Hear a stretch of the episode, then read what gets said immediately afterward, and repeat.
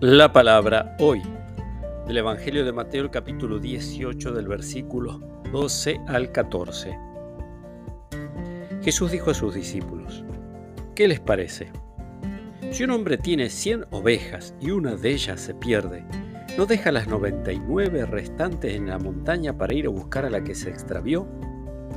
Y si llega a encontrarla, les aseguro que se alegrará más por ella que por las 99 que no se extraviaron.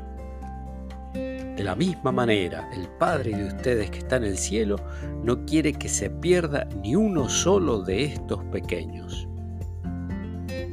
Palabra del Señor.